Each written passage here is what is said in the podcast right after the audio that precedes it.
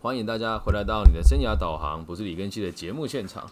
那今天呢是我们的这个周末专访夜，但由于今天这个我们的来宾比较害羞那么一点点，所以就决定直接用制作的方式送给他这一集，然后送给每一个对业务工作有兴趣的朋友。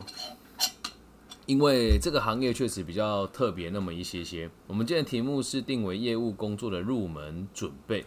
那由于我的坐标在台湾哦，因为现在有全世界各地人都会听我的这个节目，我的坐标在台湾，所以我们今天讲的是在台湾地区，我认为最具代表性的三种业务类型的工作。除了这三种以外的业务工作，我个人都不认为它叫真正的业务工作。好，第一个叫保险，第二个叫房屋中介，第三个叫汽车销售。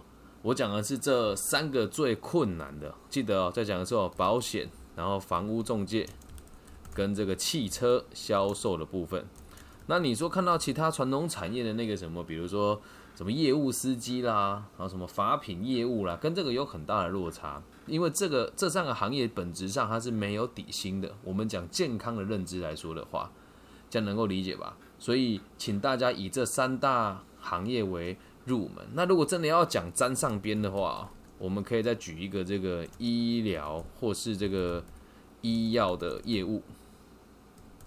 好，为什么讲它也是呢？因为确实在这个医药界，我们要去请这个医师或是这个药剂师买我们的药，这样子的业务其实也还算是类似于这个状况。困难在于什么地方？我觉得它和你过去从事的工作和你受到的教育有非常大的落差。好，那我们先讲第一点，最重要的是什么？形象。来，什么叫形象哦？就起码不能邋遢。什么叫邋遢呢？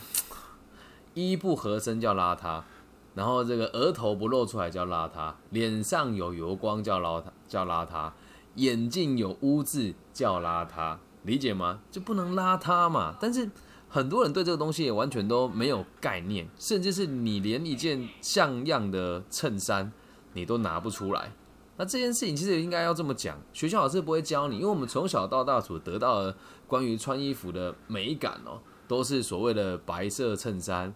黑色西装，这一看就知道，感觉好像刚办完丧事一样。但你到时候正在做业务工作的时候，这样子的形象是绝对不行的，了解吗？所以第一点，请大家要有良好的形象哦。提醒大家哦，最少最少最少要有一套像样的西装。那如果是女孩子的话，我觉得洋装加裤装加裤裙其实都是 OK 的，别让自己看起来像个大学生一样。发型也很重要，好吗？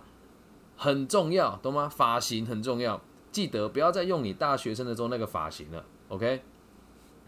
因为做生意这个事情没有我们想那么容易啊。只是很多人都会觉得，好像做业务工作的话，就一定要非常花俏，其实也没有。就记得干净利落的外表。那如果家里本身环境还不错的话，拜托你买一只还可以的表。我们讲一般菜鸟业务员哦，啊，我觉得起码从星辰表开始吧。啊，一只表大概八千到一万块，两万块都有，不要让人家看你没有啊，好吗？然后再来啊，尽量不要在手上戴一些阿丽亚，这这种拉里拉扎的东西了哦。就比如说像项链啊、戒指啊，尽量就不要有，让让自己看起来越干净、越利落越好，这样能够理解吧？第一点是形象，然后再第二点哦，就是要有抗压力，要有抗压性。什么叫抗压性呢？面对失败的时候，你不会感觉到害怕。最好的训练方式就是运动，懂吗？那为什么讲运动可以解决你的抗压性哦？业务工作有一点最有趣的事情是，你每个月几乎都是归零的，每个月你都你都得重来一次。那在运动，其实这件事情压力是很大。大家看我的申请应该知道，小弟本人我也是有在运动的，对吧？那这个运动的习惯一旦建立起来，你就停不下来了。久而久之，你就会习惯优秀。理解吗？本来你没有运动的习惯，就觉得啊，好像每天自律做同一件事情很痛苦。但当你开始做的时候，你就会发现，哎呀，我停不下来了。就像我现在游泳已经维持在四十五分钟一点五公里的水平，接下来我就要挑战五十分，哎，一个小时两公里的水准。那就习惯了，就是每次在游泳的时候，就告诉自己，我今天要快一点，我要再吃力一些些。一上岸的时候，会觉得浑身都好累哦。可是当你拉完筋之后躺下来，就发现，哎，我又解决了一件事情了。你就会习惯在压力中成长。运动这件事情相对是有压力的，挂号。如果你对自己有要求的话，所以请大家不要再找一群人去打篮球啦、玩羽球啦，那个都不叫运动，那叫儿戏，懂吗？就感觉是一群马尔济斯在追着球跑一样，那完全没有锻炼功能的，理解吗？所以第二个东西叫抗压性，第三个东西有就叫自律。自律这个东西哦，我们讲说，如果你有运动习惯的话，我我我们今天讲的都是基础的概念哦。第一件事情是不能穿太太邋遢，第二件事情要良好的抗压性，要用运动来解决。第三件事情叫自律，很多人以为，哈，很多人会以为运动就是自律了，其实没有，在运动的这个过程当中，相对是不需要动脑的。咱们这里要谈的自律，不是那一种每天吃饭吃多少那么简单的事情，是要自律的吸收与学习。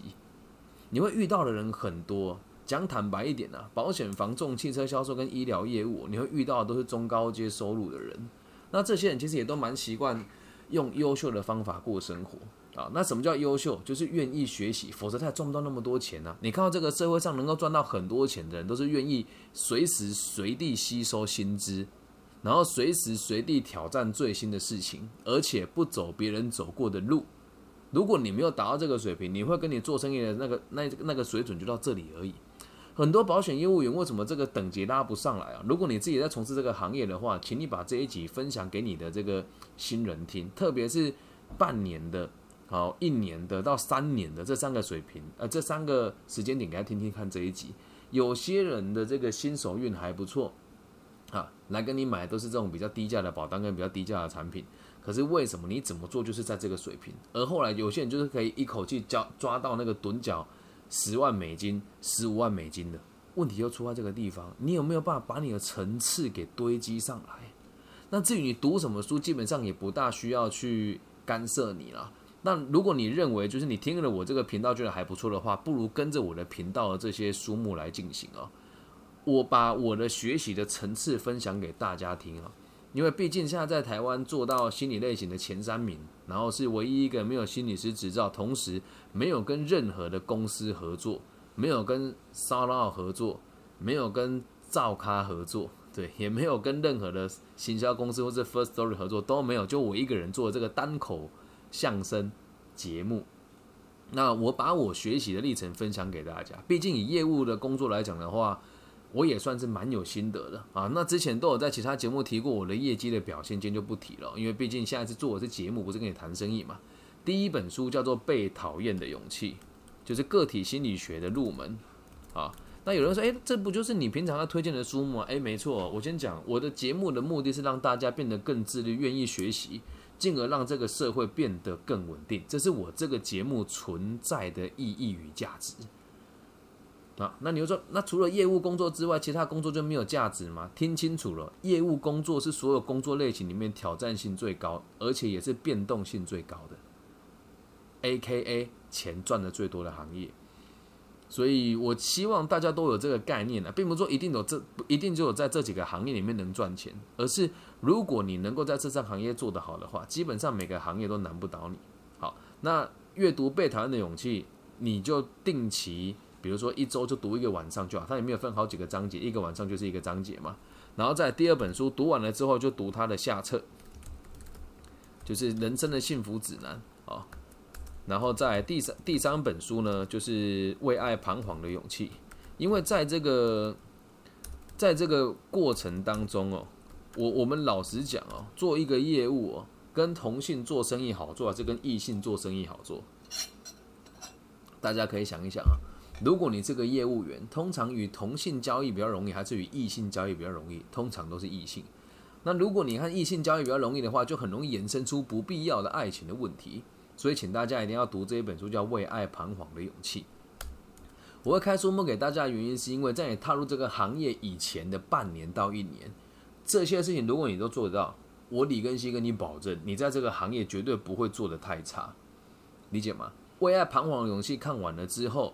再看这一本书，叫《斜杠青年》，理解一下什么叫做真正的多职的业业务能力，理解一下什么叫做一个职务有更高不同延伸的价值的可能性，懂吗？不要只傻傻的做单纯的买卖。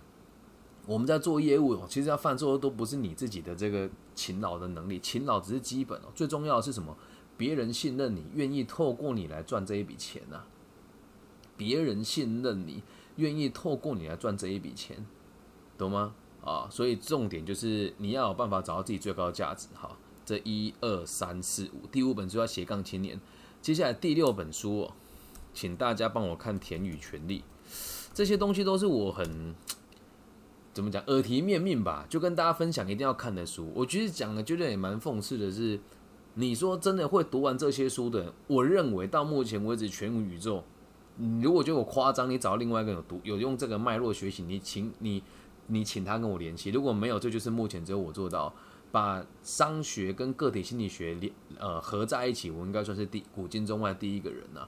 因为我也真的拜访过很多大学的教授，那大家对这东西都是嗤之以鼻。然后这就是延伸到一个问题是，等你开始做业务的时候，你就会发现，其实是你要试着去掌控这个世界，而不是让这个世界掌控你。刚刚我在整理我到九月以前目前的收入，我讲单教育跟演讲的收入而已，已经打破了我。历年的记录了，然后我这样算下来哦，哎，不夸张了，就是到九月而已，我的收入大概是上市贵公司中高阶主管的薪资了，年收入。然后我就在想一件事情是，如果我跟我的硕班老师还有我硕士的同学讲这些东西，他们听得懂吗？不一定哦。所以你要知道，有些人挑对了产业，在某些地方发展的很好，他的收入也不差，但是会被别人掌控住。而像我们这种年纪比较轻的，然后。对买卖有概念的人，往往就是这个世界流行什么，我们就跟着做什么。而我们做它的时候，也不是因为盲从才做，是因为需要生存下去啊。能够理解吗？那如果你今天你要选择做业务的话，你就要记住一件事：你要做业务工作，我们讲的就是没有师傅的意思。什么叫没有师傅？假设你今天是一间公司的上市柜的财务主管，一定会有一个人会教你。即使这个人不教你，也会有他们外聘的会计师事务所查账的人，必须得教你这件事。还有在事务所，你哎，或者在这个大企业里面工作，说你的分工都是很细的，因此你根本就不需要去做这么多价值的串联跟嫁接，这样能够明白吗？好，那我们再继续往下看哦。看完这几本书之后，《田与权利》哦，啊，最后一本书叫《田与权利》哦，能够让大家理解到什么叫社会的阶级，以及资本主义是用什么样子的方式在吸干大家的血。因为未来你要踏入业务工作，你就是要吸干大家的血的其中一个，就这么简单。就我们也都心知肚明，在这个行业就赚的比别人多啊。那为什么大家都讨厌他们呢？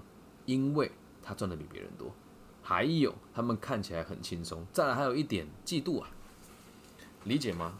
所以要自律的阅读，然后重点还有还有一个，就是在这个阅读的过程当中要写下心得，啊，很严格，对不对？啊，如果没有这么严格，你怎么可能赚钱？如果没有这么严格，你怎么可能可以去应对这些有钱的族群？要写下心得，然后并且发布在你的社群软体。为什么要这么做？你要从你还没踏入这个行业以前，就要让你周遭的人知道你某某某啊，比如说我李根熙，在我大学毕业之后，就是要来做业务类型的工作，而我从现在就开始累积我自己，理理解吗？好，第三件事情是自律哦，来跟大家整理一下：一是形象，二。是抗压性，然后再三是自律。好，接下来第四个，第四个也很重要，就是要有陌生开发的能力，要有陌生开发的能力哦。我不知道大家对于这个这个词的想法会会不会排斥哦？你如果没有办法跟陌生人产生连结，你要怎么样找到新的客户，把生意给你做呢？如果你没有办法跟陌生人产生连结，你要怎么找到新的客户？把生意交给你做呢，这一点就很有趣了。先不要给自己任何的压力，你要有陌生开发的这个基础的认知。最重要的就是每天，我们讲每天搭讪一个陌生人，每天搭讪一个陌生人，不要怀疑。而这个搭讪哦，你也可以被拒绝哦，被拒绝也无所谓，懂吗？因为这个世界是这个样子的，很多人都以为我们做业务是这个。嘴巴甜啊，然后这个脚勤啊，腰软啊，其实不是这么一回事的。你们真的误会了，只是够勤劳而已。勤劳的人被拒绝的机会就比较低。那我怎么会讲被拒绝的机会比较低哦？其实以常态性来讲啊，我们讲你去搭讪那个人被拒绝的机会大概只有两成到三成，除非这个人特别有病，或者你特别的奇怪，或者特别的猥琐。有个同学，我可以跟你当个朋友吗？这样人家当然不会理你啊，对吧？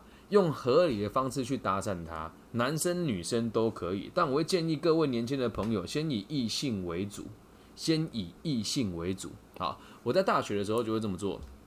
好，讲起来真的蛮 好几年前了，我三十三岁了嘛。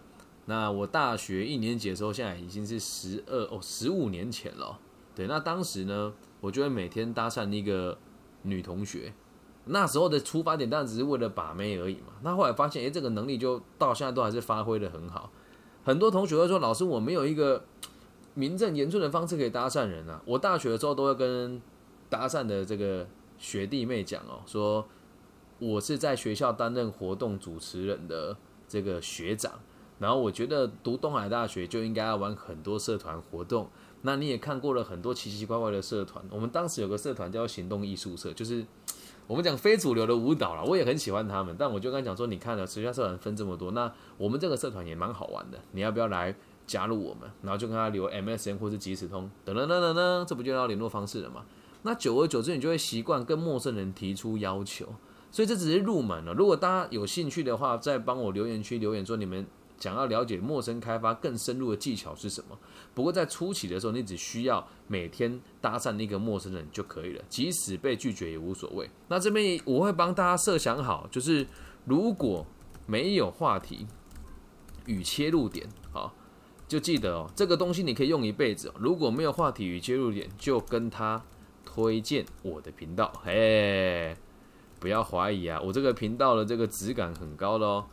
啊，很多在台湾还有在其他国家的这个中高阶都会听我的节目，像现在在这个直播现场的这个 D E L I A 达利亚同学，也是在巴西担任这个企业的中高阶主管啊。然后还有一位这个雅珍同学呢，在我们的某个台湾的医医院担任他们的高级管理专员。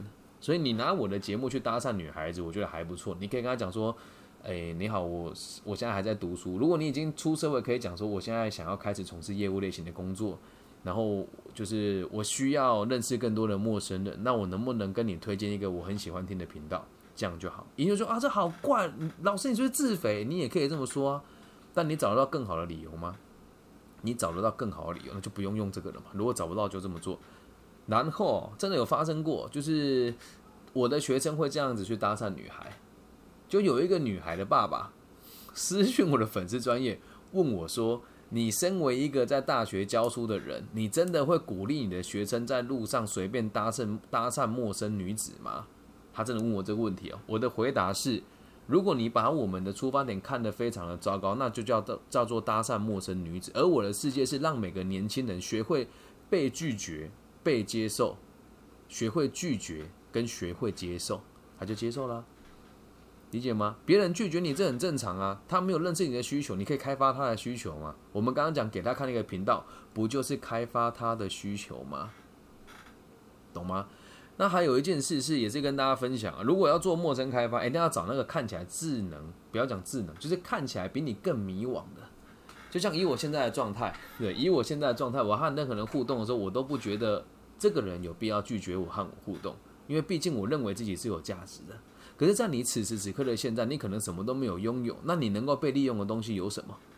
对吧？可能就没有嘛。但是实际上，就是我想要认识你，希望你可以让你多认识一个朋友。我是诚实且善良的，久而久之，你就会习惯跟陌生人说话。也跟大家讲一个我很常用的伎俩，就在吃东西的时候，或者是在一般外面被服务的时候，很多这个服务人员身上都有名牌嘛，我都会跟他讲，如果他有名字的话，我就讲谢谢更新。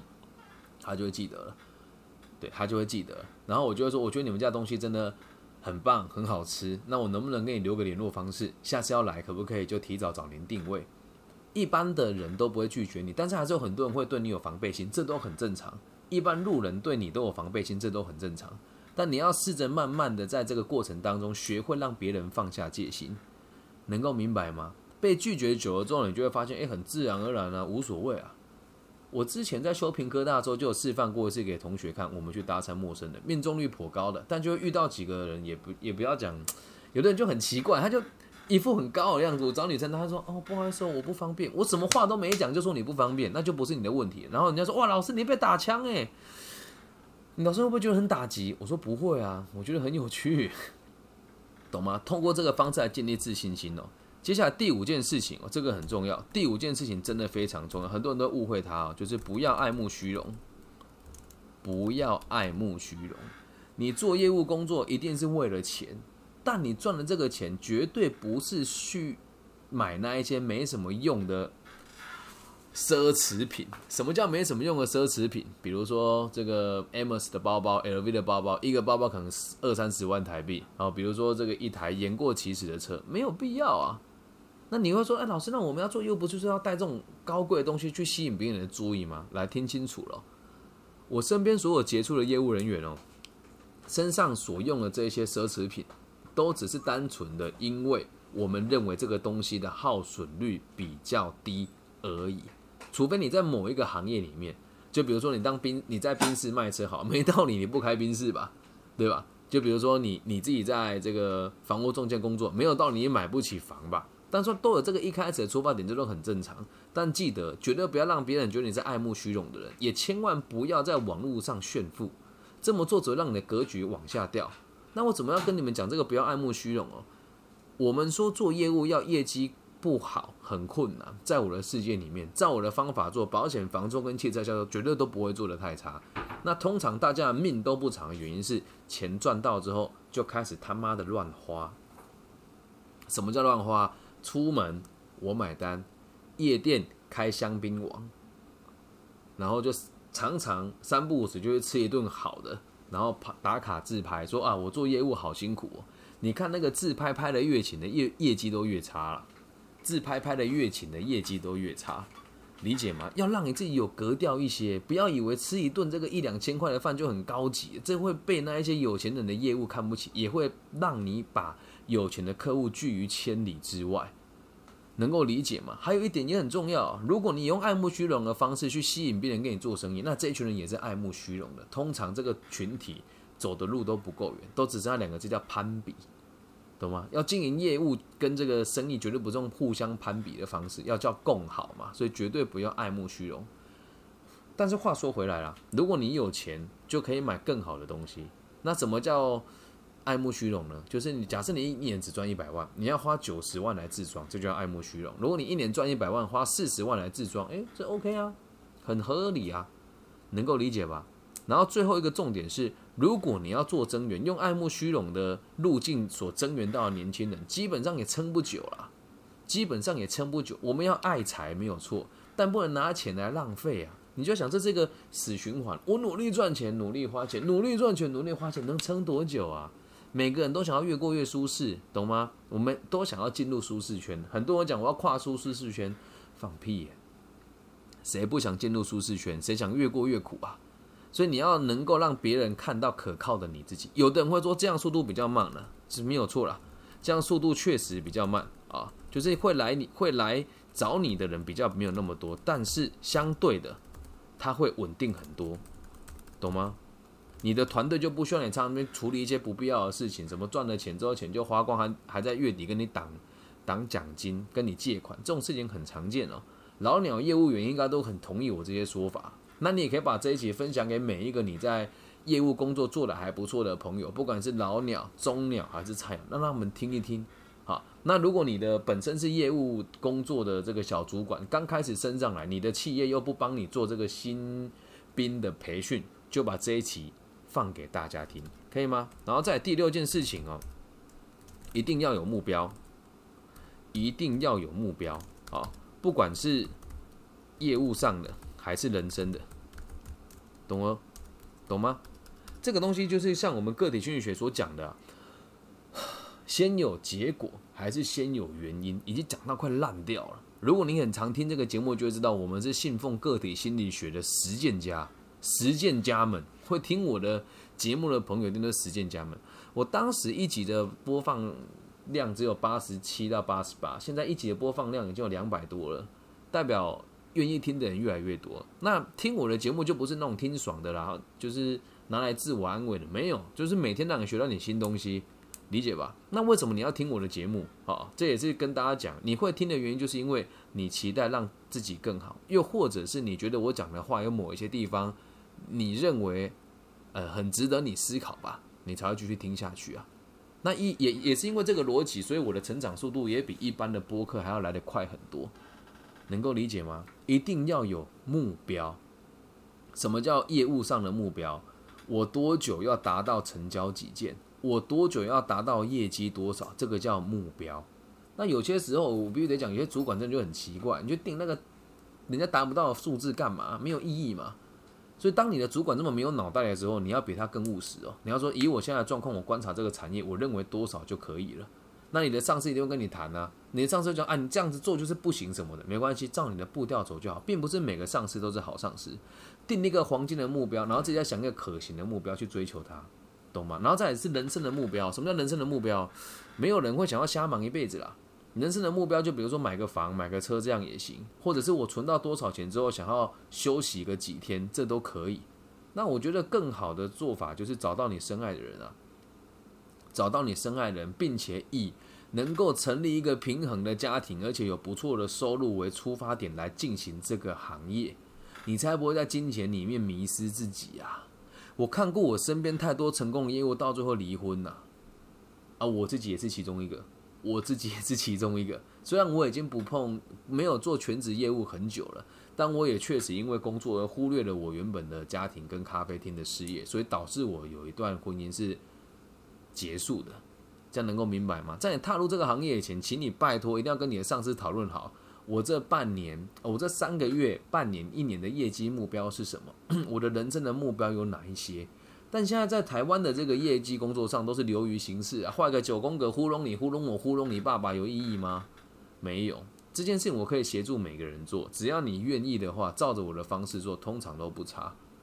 啊，即使你不在我的团队里面，我也无所谓，我也是愿意教你的。一定要有目标，请记清楚了。没有目标就不要轻易踏入这个行业。懂吗？然后在第七个原则就是不要怕失败。这句话听起来好像很乐色哦，不要怕失败，就很像那种成功学大师会讲的屁话。但这一点真的很重要。我们做，记住啊，我们做业务，我们做业务不是为了赚钱。我们讲初期的时候绝对不是为了赚钱。我们今天讲的是入门嘛，是为了了解自己适不适合这个行业，懂吗？是为了了解自己适不适合这个行业，而不是要知道自己能不能成功哦。很多人在做业务的时候，大概在五年、呃三年、五年、八年、十年各有一坎，会因人而异了哦。那我们现在做，要你来尝试，不是要你做非成功不可。没有，每年放弃的人如过江之鲫，懂吗？大家都做不好就放弃之后没有什么，但是我还是很鼓励大家做业务的原因，是因为它是最困难的工作。完全没有，没有，完全无迹可寻哦。你说进台积电工作跟做业务工作哪个轻松？台积电轻松多了，你不用动脑，但每天被压榨，好好当作业员。我们讲的是工程师部门，产线工程师，就像过一天啦。能有什么难度？我相信，如果你自己在这个行业里面，你会同意我讲这句话。但一般人不敢讲这句话的原因，是因为即使在台积电做这样子的工作，你的薪水也真的很高了。但是你能做到几岁？对吧？所以，我希望大家在年轻的时候都可以试试看做这个行业。你放弃了之后，就会摸着鼻子回去让资本主义剥削你啊。那如果你看得懂的话，不想被剥削，你就应该要认真的追求你的目标。所以，不要害怕失败。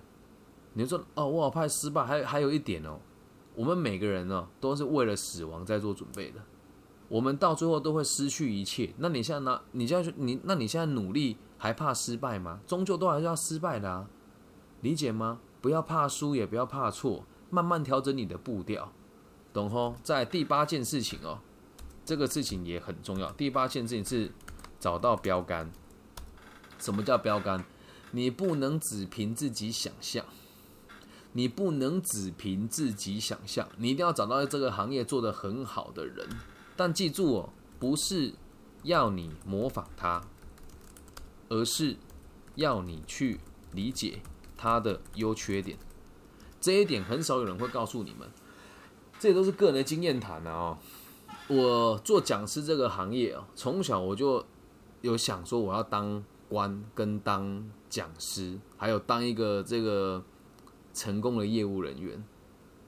我有一阵子的标杆就是我的干妈，她到现在也还是我的干妈，但是我觉得她的生活有一点我比较不能接受的事情是，他得花好多时间在家庭跟工作上，而自己的生活的自己的独立的时间却非常的少。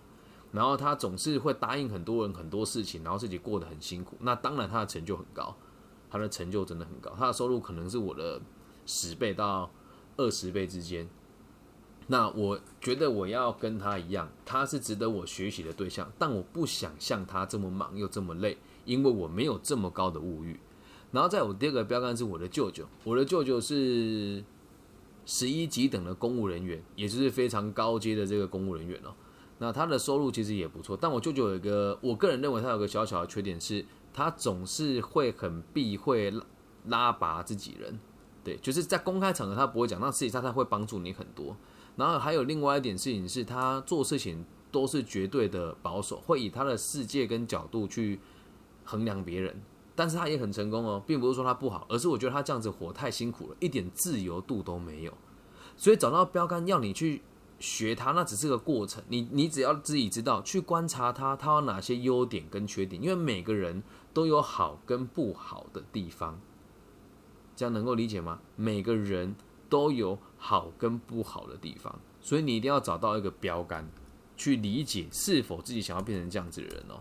在第九件事情呢，也也也很像废话了可是真的很多人会忽略它。第九件事情是开始行动。不要讲那么多，什么做什么事都不做啊，懂吗？什么叫开始行动哦？来，如果听清楚了，我讲给大家听哦。如果你想要卖车的话，就先找入门的车款。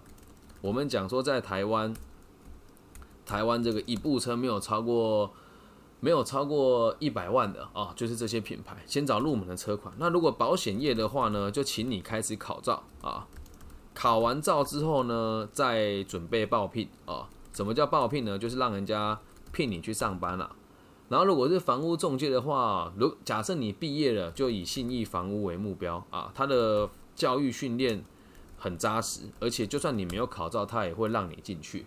那如果你觉得自己不想去这么大的品牌，压力很大，你也可以考虑其他小品牌。就记得，请你开始行动，又或者是自费考取相关证照，其实也都不贵了啊。就一定要先去读了跟看了才知道，理解吗？不要就只有想，很多人就只有想。我大学的时候也是这样，什么都只有想，你什么都不做啊，懂吗？得开始行动，否则一切都是空谈。那前面这件事情呢，如果没有完成上述这八个步骤，绝对不要轻易的开始行动，因为你也等于是送死啦。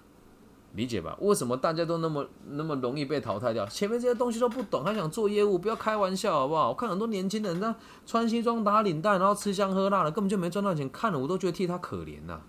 但是在台湾有很多业务都是这样子，打肿脸充胖子。为什么还有那么多人成功？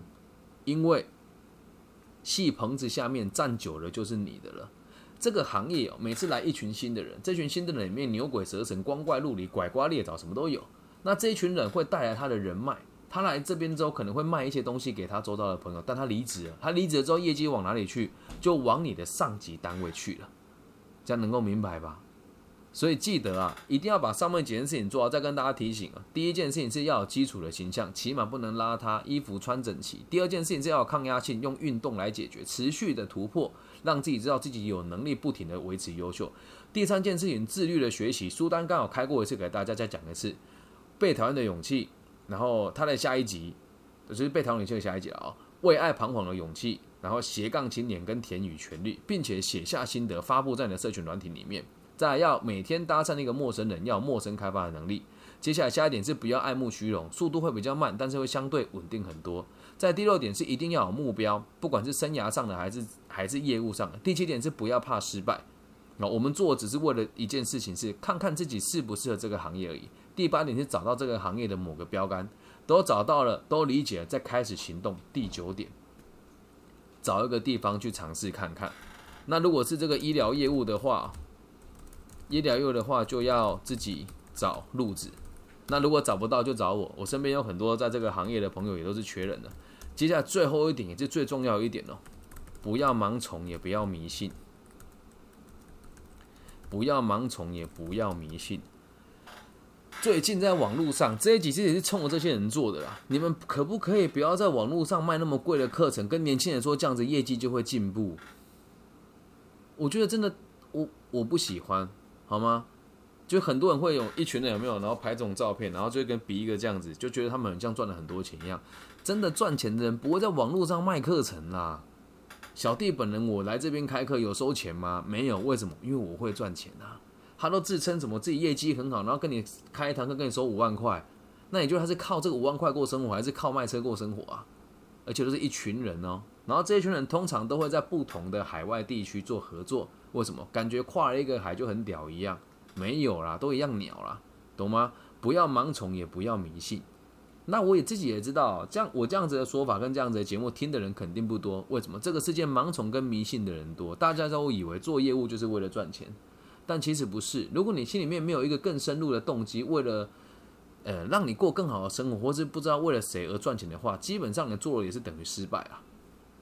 能够理解吧？做业务从来就不是只是为了钱而已，只是大家都以为是为了钱。你要的是一种弹性的生活，要的是一种有价值的存在，你要的是一种能够找到自己自由自在的方法而已。而高度的收入跟良好的这个。金钱的来源只是副作用而已，理解吗？不要盲从，也不要迷信，千万不要相信网络上来历不明的人，懂吧？以上十点提供给你想要进入业务工作的朋友，提供给想要转换到业务工作的朋友上面，也欢迎大家把这一集分享给你周遭业绩单位表现还不错的同仁，或者是你自己这个。对这些行业有兴趣的朋友，好吗？那也希望各个不同领域的专家给我指正，好，因为我觉得这是最好的实践原则。但很有趣的事情是，我很常遇到这三个行业的主管都会跟我说啊，根西啊，我们这员工都留不住啊。诶，你跟我开玩笑，你花五万块、六万块让他去上那些没什么鸟用的课程，你问我这个问题，然后方法给你了，你又不执行啊，那你说我怎么办啊？对吧？所以做下这一集也是希望大家讲，如果你真的有这个需求，你想要来找我学的话，我的原则很简单，带着你的问题跟你的产品来，我和你一对一对谈，咱们用录音录下来，录成一集一集分享给大家听。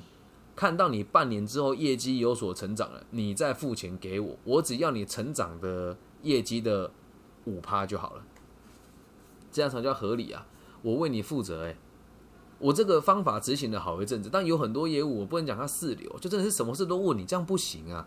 我只会给你大方向，然后你得自己去尝试。遇到真的钻不过去的问的时候，你问我，你问我说怎么办？现在屋主答应我说要跟我签约，然后他人不见了，哎，啊，支持不都有教过吗？人不见了怎么办？想办法啊！然后嘞，找出关键点啊！还有呢，搞不好他不是关键人物啊，在每一天的细节当中。只要你抱着问题出现，我都会巨细密的告诉你，在这个行业业务工作该注意的事情有哪一些，并且会带你定定个人化的这个强强度的设定目标，明白吗？所以就希望大家可以一起学习吧。会做这一节原因是因为有很多问我说想要知道怎么入门做业务，然后也看到最近很多人就会问我这些很奇怪的问题，说年轻人为什么都很不耐操啊？其实各行各业都一样啊，这十个原则你掌握下来，基本上什么行业都可以做得很好。这样能够了解吗？那以上就是这一集的全部的内容啊。然后最后想要跟大家小小的推荐一个我个人非常喜欢的品牌，又 要进入工商时间了。想上班，想面试，却找不到任何一件能够看的衣服吗？西装总是不合身吗？总是黑底加白外套，看起来像办丧事吗？不用怕，SST。最有质感的上班族服饰在等着你，请上网搜寻 SST。以上节目由 SST 独家赞助播出啊！那希望大家喜欢，喜欢的话，喜欢我的节目的话，都可以帮我按赞、分享、加订阅。那如果你愿意的话，也可以帮我打五星好评，因为最近被行销公司做一个负面的行销了，现在很常被人家洗一星的负评。那我们不要去攻击别人，但也希望大家可以多多分享我的频道给需要的朋友。那希望我们的存在都可以让这个社会更加的安定，也希望今天的节目可以让更多迷惘的同学啊接受到这个稳定的感受。我爱你们，记得帮我五星按赞加好评，拜拜。